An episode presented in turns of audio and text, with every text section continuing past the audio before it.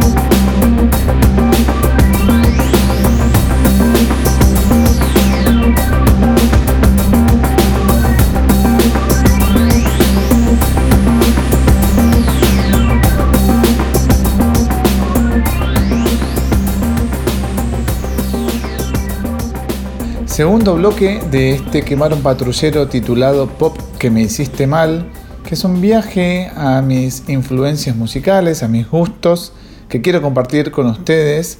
Como dije, todavía no hemos hecho, no habíamos hecho esto con Gustavo de pasar canciones en una versión podcast. Bueno, espero que lo estén disfrutando. Acaba de pasar It's Not Good de Depeche Mode del disco Ultra de 1996 y me voy a ir hasta el año 1991 para hablar de una banda que parece que mucha gente o detesta o les cae mal. Yo presumo que es por su cantante y no por su música. Me refiero a los irlandeses de YouTube. YouTube del disco Acton Baby, precisamente voy a escoger una canción, es un disco que ustedes dirán, justo va a elegir ese disco, un disco lleno de éxitos, de hits, que sonó hasta el hartazgo, pero es un disco que para mí sigue siendo malinterpretado, en el sentido de que tiene mucho contenido y se lo remite únicamente con canciones como One, que también es una canción que está mal interpretada en su mensaje, en su lírica, o em, por hits como Even Better Than The Real Thing, que es un temazo, pero hay muchas figuras para destacar de, de Acton Baby. Obviamente, miren qué casualidad, el fotógrafo Anton Corbin está atravesando las dos bandas, ¿no? Tanto de Pitch como, como YouTube, que habíamos hablado de la oscuridad de, de, de Mode. Bueno, mucho tiene que ver esa oscuridad en eh, Baby, el disco que YouTube graba en Alemania, en Berlín más precisamente. Las fotografías también son de, em, de Anton Corbin, ¿sí? es un fotógrafo característico de la estética de, de, de Patch Mode y de YouTube y que em, también fotografió a Metallica para el disco Load que Lars Ulrich una vez lo definió como el Acton Baby de Metallica, ese disco que marcó el quiebre bueno, en YouTube hay mucho para analizar. No es el momento de analizar de, de por qué este es quiebre. Para mí YouTube tiene como muchos discos de, de quiebre.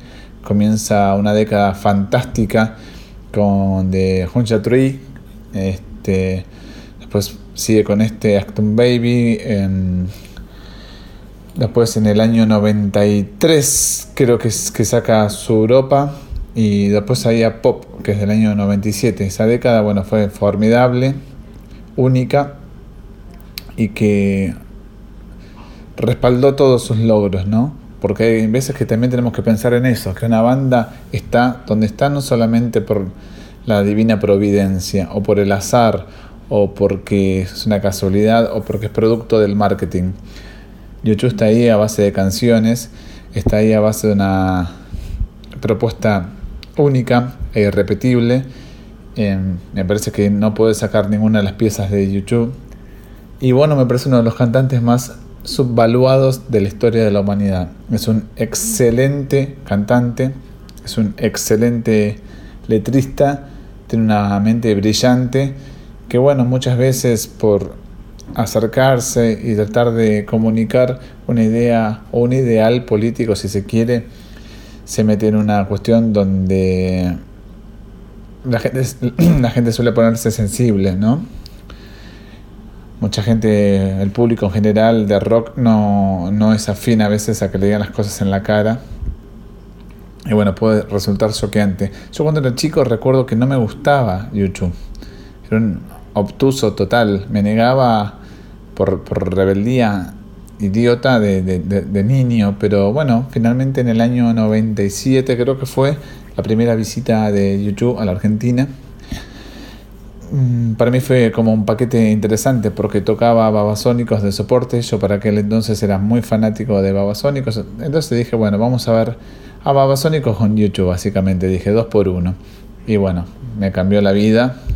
Es un, un concierto donde salí con la pera en el piso. Donde comencé a comprar los discos. Y hay discos que los quería tener únicamente en vinilo no quiero sonar fetichista, pero por ejemplo, Acton Baby, cuando lo escuchaba en CD, decía esto necesita otra cosa. Y bueno, finalmente hace unos pocos años me compré la edición este, original alemana con el precio en francos alemanes de la época. Y la verdad que tenía razón, tiene un audio increíble. Eh, hay un aliciente en YouTube que es este Brian Eno, el productor eh, británico que es una de las máximas personalidades de la música contemporánea para mi gusto. Es una persona que a veces se deja de lado, pero es una figura que cruza la universalidad musical.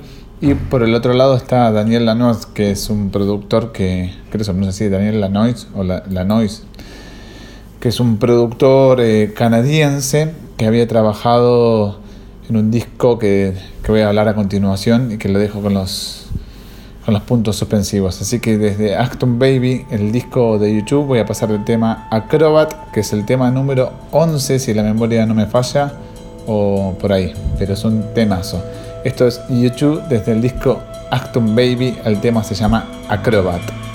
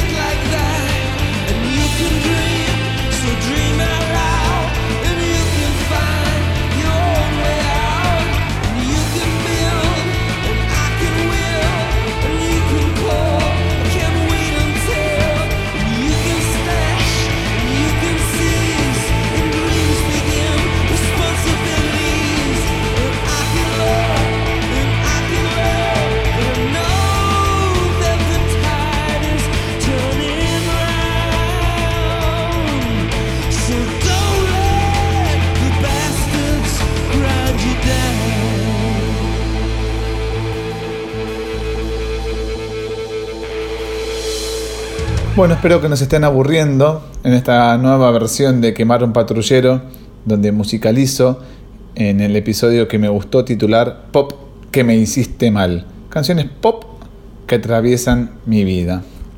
Recién acaba de sonar YouTube desde el disco Acton Baby con el tema Acrobat.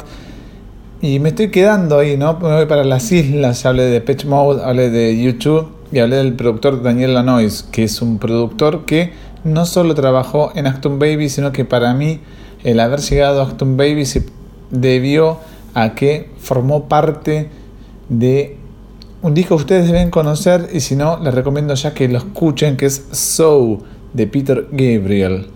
¿Sí? Lo conocemos a Peter Gabriel, que es. Em, fue em, vocalista principal de, de Genesis, la banda británica de rock progresivo y que bueno, luego se fue para comenzar una carrera en solitario. La verdad que la carrera solista de, Peter Gabriel es bastante prolífica, sobre todo en los 80s y la verdad que también em, es bastante particular porque en los primeros cuatro discos solistas de, de Peter Gabriel no tienen nombre eh, se llaman todos Peter Gabriel. Entonces cuando vos decís el disco Peter Gabriel de Peter Gabriel tenés que eh, buscar en qué año se editó o por lo menos a cuál te referís, porque los primeros cuatro se llaman del mismo modo, eh, usando unas portadas más o menos similares, aunque distintas, que las hizo, ¿se acuerdan de Hipnosis? Bueno, Hipnosis es un, estudio gráfico que en los 70 se hizo portadas para absolutamente todas las bandas que te puedas imaginar. Desde UFO, pasando por Black Sabbath, Led Zeppelin, Pink Floyd, y bueno, Peter Gabriel también. Eh, es una etapa muy rica discográficamente, los primeros discos de, Peter Gabriel, pero bueno, para mí el disco eh, sublime, aquel que, que sonó en esta cuarentena constantemente en casa es So, otro disco que me pasó lo mismo que con YouTube, dijo que siempre lo esperé en vinilo, nunca lo tuve en CD. Eh, para que vean que no soy tan snobista o snob, mejor dicho, de, del formato.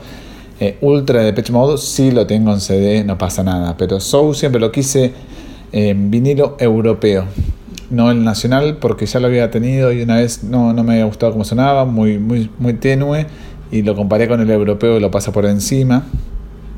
Es un disco producido por Daniel Lanois, como le decía, eh, que me pone en la piel de gallina. La verdad, escuchar ese disco me, me, me, me, mata, me pasa por encima, me parece que es una barbaridad, es un espectáculo. Lo sacó en el año 86, creo, es un gran año para la música salieron Master of Puppets y este disco, por ejemplo. Este, también em, True Blue de Madonna, creo que es del año 86, que a mí me encanta. Podría sonar Madonna, ¿eh? pero hoy, bueno, no lo tuve pensado. So es el primer disco que em, Peter Gabriel titula. Yo les dije que los primeros se llaman Peter Gabriel, los primeros cuatro. Bueno, el, quinto disco es este. Y es una mezcla de, de, rock progresivo con, con pop pero hay algo artístico ahí de fondo que todavía no sé cómo definir lo que es sumamente él. Em, fue un disco muy exitoso, tal vez ustedes lo, lo tengan presente por el tema Sledgehammer, que es un video bastante exitoso y es un tema que sonó por todos lados. Pero no quiero pasar esa canción, sino quiero pasar un tema más complejo, un tema más sofisticado un tema más rebuscado, como es el tema que abre la placa, que se llama Red Rain, lluvia roja. Es un título que remite a un sueño que había tenido Peter Gabriel acerca de, que caía lluvia roja y que bueno que inundaba absolutamente todo, que los ríos, los ríos se teñían de, rojo. Si leen la letra, bueno, hace como un relato de, de todo este sueño. Y la particularidad no solo del disco que les dije está producido por Daniel Lanois, que es un tipo que después laboró con YouTube para mí a partir de este disco. En este en toca el bajo Tony Levin, que es un, bajista eximio de los virtuosos que ha venido a Argentina en varias oportunidades y que en este tema en particular eh, en Red Rain tiene un baterista invitado, hay dos bateristas, o sea, está el baterista de, del disco, que ahora no recuerdo el nombre, pero en este tema en particular colabora Stewart Copeland, que es el ex baterista de The Police, y no es que suenan dos baterías al mismo tiempo, sino que Stewart Copeland únicamente toca el hi-hat en este tema, es el platillo principal.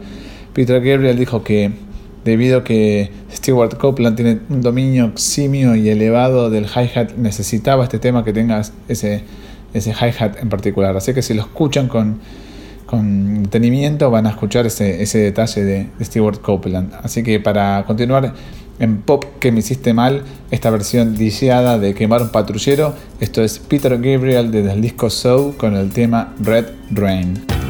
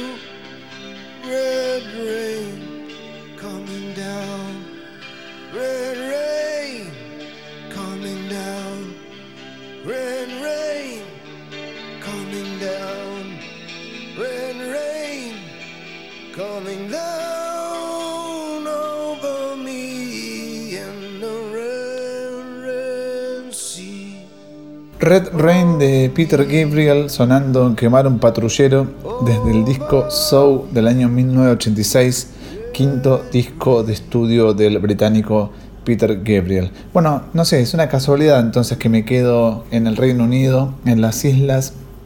Mis bandas favoritas son en el 75% diría provenientes del Reino Unido. Tengo una especial debilidad por las bandas británicas, por Inglaterra en particular, no necesariamente Inglaterra, sonó YouTube, por caso que son de Irlanda, pero la verdad que las bandas británicas me llegan a mi ADN musical. En este Quemar un patrullero donde los invito a, a ingresar a mi mundo musical, a mi universo musical, bueno, espero que estos temas, o que si no los conocieran con anterioridad, les gusten ahora y si no, bueno, si los conocían, que, que lo disfruten escuchando en tiempo real en este nuevo podcast de Quemar un Patrullero versión remota. Les decía que me quedo en el Reino Unido, más precisamente en Inglaterra, para hablar de The Mission. The Mission es una banda de rock gótico, una banda gótica eh, tan emergente en, los, este, en Inglaterra en los 80s. Mm. El disco Children, que es el segundo disco de estudio, es uno de mis discos favoritos de toda la vida.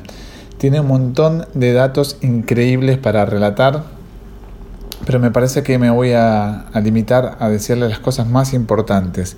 Que para mí lo más importante es que lo produjo John Paul Jones, el bajista de Led Zeppelin. Eh, John Paul Jones no produjo muchos discos. La verdad que no es un productor tan pero tan prolífico. O sea, el tipo obviamente es un es un ex Led Zeppelin. eh, Uno diría, bueno, lo contrató todo el mundo para laburar o podría laburar tranquilamente de productor, pero sinceramente es que no. No, es como muy selectivo para laburar, lo cual a mí me encanta porque mm, porque nada, es garantía de confianza. Donde está el tipo, lo- hay, hay, hay, hay sinónimo de que el disco va a estar bueno. Y mm, si bien en los últimos años muchos hemos visto que, que tocó con Them Crooked Vultures, que es la banda esta de que conformó Josh Homme con Dave Grohl, donde él se sumó como ese Dream Team, como ese supergrupo, mejor dicho.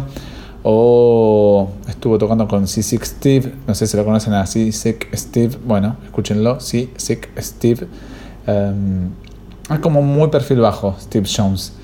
Eh, para mí es el, el- integrante definitivo de Led Zeppelin. Muchos dirán que estoy loco, tal vez, porque obviamente las palmas y los eh, laureles se los llevan Robert Plant y Jimmy Page en primera instancia, y luego el difunto John Bonham, también el baterista. Pero para mí es definitivamente eh, una banda que es- sale de- del gusto de John Paul Jones, que tocaba el teclado, tocaba el bajo, la mandolina, bueno, hace absolutamente de todo. Entre otros discos produjo a, a- mejor dicho, entre otras bandas, ha laburado con R.E.M., este, ha laburado también con Bad Hole Surfers, me acuerdo que, que produjo, o, eh, bueno, pero no son tantos, ¿eh? Así que este disco de The Mission, que es el segundo, como les decía, llamado Children, es un disco que sale en un año clave, que es en el año 88, de nuevo me quedo ahí, no sé por qué, 86, 88. eh, y es el disco como más este, elaborado y en el que para mí resuelven mejor la propuesta los chicos de The Mission. Tienen muy buenos discos, ¿eh? ojo, el primero es muy bueno, eh, eh, no me acuerdo cómo se llama, God, no me acuerdo cuánto. Este, el tercero se llama Carved in Sun, que me encanta, es un, es un discazo para mí entre el 85 y el 80. God's Own Medicine, así se llama el primer disco que me acordaba. Entre el 86 y el 90 sacaron discazos, ya en los 90 le jugaron una mala pasada, lamentablemente. Es una banda que eventualmente vino a tocar muchas veces aquí en la Argentina. La, eh, la, verdad que la última vez creo que fue en el 2014 en el Teatro Vortex y fue como bastante lastimoso verlos a los The Mission en una situación con tanto, mejor dicho, con una banda que con tanta calidad tocando para tan poca gente. Eh, este disco Children, para no irme tanto de tema, incluye un cover de Aerosmith, Dream On, de Aerosmith, que en el año 88 recién estaban como volviendo a tener notoriedad. Por un lado, los Guns N' Roses lo citaban como influencia, luego ellos mismos volvían a tener esa, ese éxito luego de tantos años que se le había esquivado debido a las adicciones. Bueno, desde Inglaterra también lo citaban como influencia y los incluían aquí. Pero si quieren escuchar y saber de qué hablo todo esto, el trabajo de producción, la intro, los climas y un poco lo que vengo hablando, cómo los teclados y la producción y el ambiente repercuten tanto en la música, bueno, para mí el mejor ejemplo es Beyond the Pale, que es el tema número uno de este disco llamado Children de los británicos The Mission.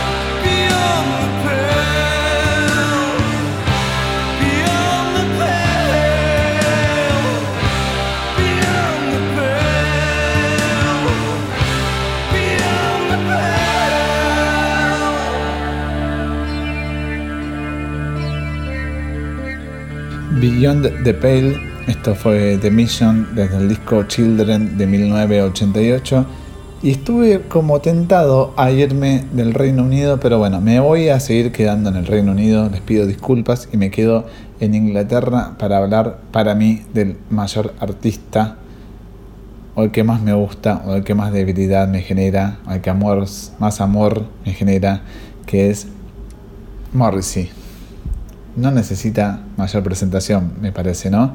Decir Morrissey es decir muchas cosas.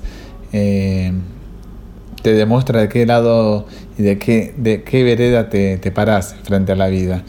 Mm, Morrissey saltó a la popularidad gracias a su banda The Smiths, la banda más prolífica eh, de la historia, casi palmo a palmo con los Beatles, una banda que sacó muy pocos discos de estudio, cuatro o cinco discos de estudio le fueron suficientes en el periodo de cuatro o cinco años, en eh, muchísimos singles y el éxito se le negó en vida a la banda y le llegó una vez que se habían separado, como tantas otras agrupaciones. La única gran, pero grandísima diferencia entre los Smiths y tantas otras bandas es que jamás se volvieron a juntar.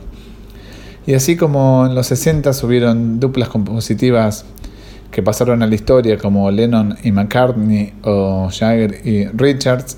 En los 80s, para mí, eh, la dupla de Johnny Marr con Morrissey justamente está a la altura de cualquiera de, esas grandes duplas de las que mencioné y tantas otras. Lo que hicieron estos dos muchachos, la verdad que no se volvió a repetir, ni siquiera en otra banda como Oasis, que tiene tantos pero tantos temas, pero no hay dupla compositiva. Los temas son de Noel Gallagher no, no corresponden a una dupla, no hay un tándem compositivo. Y además, no sé, en otras bandas como Metallica, uno diría, ¿dónde está la influencia de Ulrich? Tal vez de arreglador. Bueno, acá en los Smiths es muy evidente. La música es de Johnny Marr, las letras son de Morrissey y ese es el legado, es el léxico y es este, la identidad que, tan, que tanto, tanto, tanta devoción generó alrededor del mundo. Pero bueno, como les dije en primera instancia, voy a hablar de Morsi, que es el cantante, la voz principal, el mensajero, em, la cara visible y es la, faceta más este, carismática, si se quiere, que también cuenta con una rica carrera como solista. No así como Johnny Marr, que bueno, se acordó un poco tarde de iniciar su carrera como solista. Últimamente sacó algunos discos, dos, tres discos tiene en su haber. De hecho, ha venido a tocar a la Argentina pero Morrissey apenas se paró Smith, empezó a, hacer discos como solista y hay un disco en particular que es del año 1992 que se llama Your Arsenal, el cual destaco por varias cuestiones. Una de ellas es que me acuerdo una vez que hablamos al aire, donde yo a Gustavo Olmedo le mencionaba que Morrissey sí era un icono rock y él me decía que Morrissey no era rock lo cual a mí me puso casi de los pelos, porque para mí sí es rock. Eh, Morrissey es pop, es glam, es alternativo, es rockabilly, es todo. Es Morrissey, em, refleja y representa muchas em, cuestiones musicales. Pero este disco en particular, para corroborar mis dichos de por qué es rock, bueno, está producido por Mick Ronson y Mick Ronson fue el guitarrista de David Bowie en sus discos más glamorosos, por ejemplo en Sea Stardust. Es un ícono de los este, Spiders from Mars, así se hacía llamar la banda de, David Bowie en los 70s. Y pasó la historia también como guitarrista de, de Ian Hunter. Y también fue un eximio productor. Morsi como solista se da varios gustos a lo largo y ancho de su carrera como solista, que por supuesto quintuplicó, o sí, cuadruplicó eh, la carrera de los Smiths. Eh, en algunos temas de este disco, eh, Your Arsenal, se percibe muchísimo la influencia de la música que generó Mick Ronson. Hay mucha influencia de, Bowie por un lado, también hay mucho de T-Rex por otro. Y si bien tiene muchos temas que están buenísimos, es un disco fantástico cuyos títulos te pasan por encima, eh, para mí es la banda definitiva que tuvo, que tuvo Morrissey. Es buenísima, es una banda eh, de rockabilly básicamente, Y en ese entonces todavía estaba Alan White, que es un guitarrista que ya lamentablemente no trabaja con él, con Morrissey. Hay como una disputa de derechos, no debe ser fácil de, lidiar con, con Morrissey, la verdad que no. Es un tipo bastante divo, es una diva del rock en realidad. Y bueno, Alan White, desde que se fue, se siente para mí eh, la falta de, de su pluma compositiva. Sin embargo, no queremos ponernos nostalgiosos, pero sí vamos a escuchar desde acá el tema que cierra el disco. Es difícil a veces, ¿no? Encontrar, decir, bueno, qué bien que cierra este disco.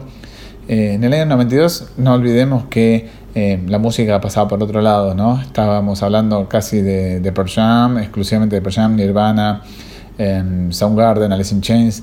La música era toda este, prominentemente norteamericana. Y Morrissey seguía sacando buenos discos, que si bien tenían muy buena repercusión dentro del Reino Unido, les costaba un poco acceder a la masividad.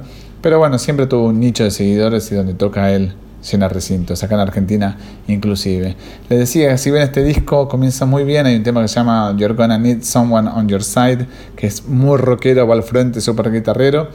Me gusta quedarme con el último tema de este disco llamado Tomorrow, que es más popero porque este especial de Quemar un Patrullero se llama Pop que me hiciste mal.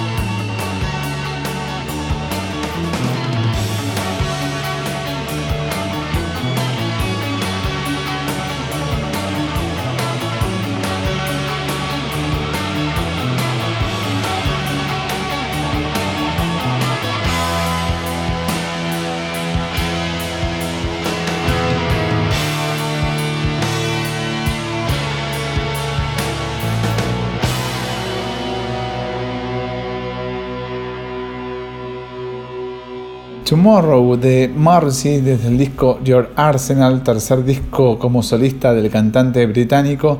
Y bueno, ahora sí, les quiero agradecer que hayan estado atentos a este episodio llamado Pop que me hiciste mal, el especial remoto de quemar un patrullero. Y bueno, vengamos hacia la Argentina, hacia Buenos Aires más precisamente. Y quiero pasar un tema de una banda que para mí, además de muy popular, tiene un disco como este que es, además de extraño, atípico, pero que no logra todavía tener esa masividad que se merece, a pesar que obviamente habrá vendido bien, pero no tiene muchos hits. Fue el disco de quiebre de la banda, me refiero a los fabulosos Cadillacs y el disco Fabulosos Calavera, editado en el año 98, si la memoria no me falla, es el primer disco con Ariel Minimal en la guitarra, Ariel vino fue uno de los invitados de Quemar un Patrullero, estuvo en vivo, le preguntamos algo acerca de este disco. Para mí es un discazo, es un disco que desde mm, la tapa se remite a Buenos Aires, em, desde sus líricas, es como que ya habían abandonado esa faceta alterlatina, los fabulosos Cadillacs que, tan, que tanto rédito habían sacado gracias a canciones como Matador y mm, Mal bicho del disco Rey Azúcar. Pero bueno, volviendo a lo que es Fabulosos eh, Calavera, es un disco más eh, experimental, de transición, donde em, se adentran en nuevos terrenos musicales. Algunos dijeron en algún momento que hay cosas del tango. Eh, Flavio en su momento, Flavio Cenciarulo, el bajista y mayor compositor, uno de los compositores clave de la banda, mencionaba en ese entonces que estaba escuchando mucho Astor Piazzolla, ya para aquel entonces él, había hecho el disco con, Ricardo Iorio, Peso Argento. Em, en este disco no hay hits al nivel de, Matador y eh, pero sí está este tema, Hoy lloré canción. Me parece que también está eh, Surfer Calavera. Bueno, hay como dos, tres temas que, que fueron corte de difusión, pero que si bien funcionaron bien y que obviamente les dieron Margen a la banda para, para girar y presentarle, hacer clips, no estuvieron a la altura del éxito de temas anteriores. Igual no siempre tiene que estar así, la industria discográfica es muy rara y el público es muy raro también. En su momento me acuerdo cuando lo escuché, me quedé como sorprendido, yo ya era fana de la banda, los iba a ver en vivo y me pareció como que esa musicalidad eh, les había quedado muy bien. Ellos em, con su anterior guitarrista se sentían tal vez un poco más limitado instrumentalmente, pero gracias al ingreso de Minimal en guitarra como que se sintieron más expansivos y se pudieron adentrar en nuevos terrenos musicales. Hay un tema para mí que es clave en este disco que se llama Howen, que es el que quiero pasar ahora, que no tiene un cantante líder, cantan todos los Cadillacs al mismo tiempo es como una canción que se podría cantar en un barco, me imagino, en un barco pirata, eh, todos tomando ron, abrazados y luego de una batalla, celebrando, eh, cantando esta canción. Recuerdo que una vez, no sé si fue en el estadio de obras, pero en la presentación del disco lo cantó Wallace de Masacre, lo cantó él solo, la banda tocando y él solo cantando, ya que fue una presentación atípica de ese tema porque uno esperaría que esté todo el coro acompañándolo, pero bueno, esta situación no había sido así. Esos shows los, recuerdo con, mucho cariño, me parecieron muy buenos y este disco me sigue pareciendo muy pero muy bueno. Estos son los fabulosos Cadillacs, el disco se llama Fabulosos Calavera, el tema se llama Howen con H O H O W E N Howen.